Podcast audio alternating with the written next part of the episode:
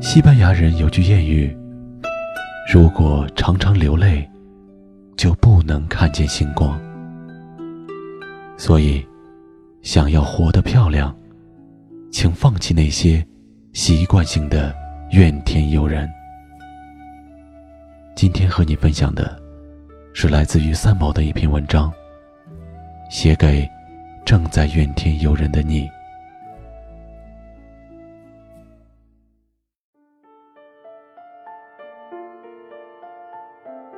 翻阅了将近一整页的书信，却找不出一两封可以公开回信的题材。书信原稿原本应该多彩多姿、各色各样，才叫美丽活泼。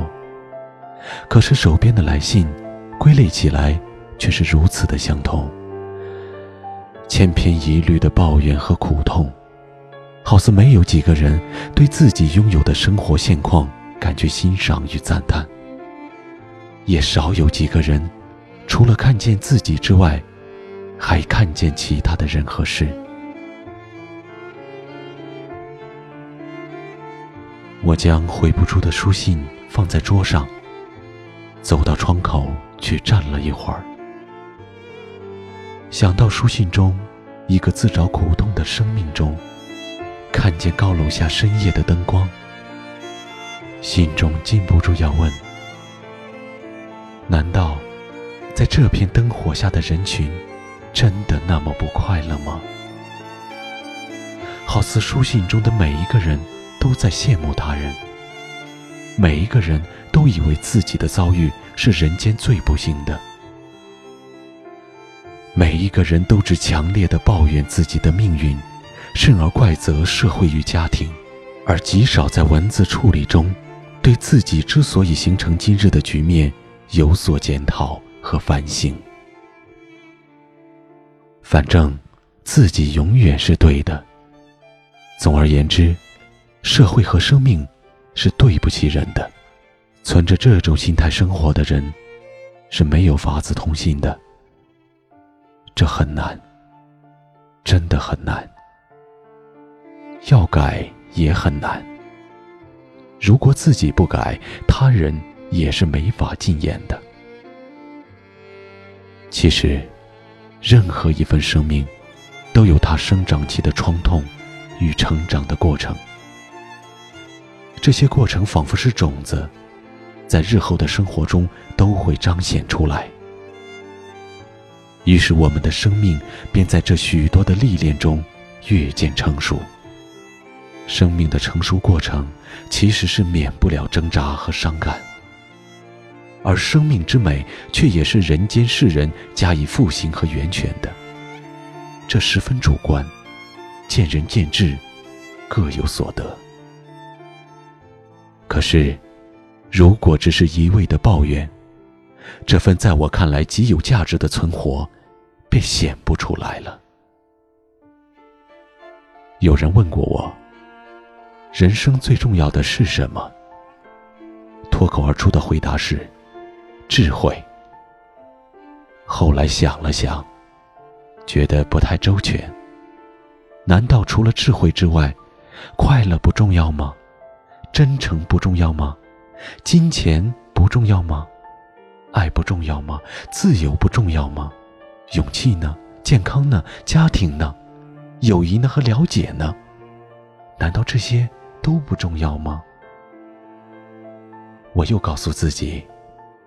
这一切，其实都已被智慧所涵盖。在智慧的大前提下，其他的东西应该自然而然的随之而来的。三十六计走为上策，是每一个中国人都知道的计谋之一。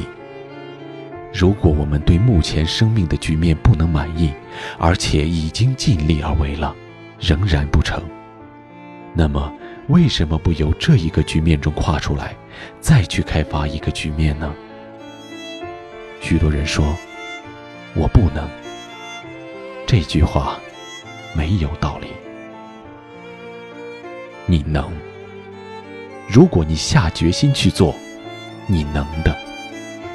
问题是没有决心就真的不能了。当然，在有计划的开始一个新局面时，知己知彼却是不可忽视的要素。没有能力去摘月亮的时候，我们便去摘果子吧。不喜欢橘子，可以去摘葡萄；不喜欢葡萄，还可以去种菜呢。这封信，其实也是写给自己的，也是写给许许多多来信中对上司不满、跟丈夫不和、向社会反抗、同父母争执、与同学处不来。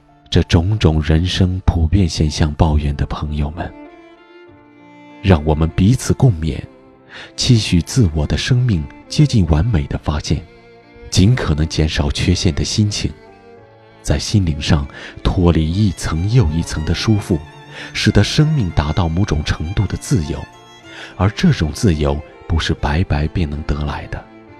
如果我们不提升，或说返璞归真。不痛下决心去调查局面，一切都是枉然。亲爱的朋友，包含吧，尊重吧，这里面包括了对自己的那一份看重。偶尔抱怨一次人生可能性，是某种情感的宣泄，也无不可。但是习惯性的抱怨而不谋求改变，那就是不聪明的人了。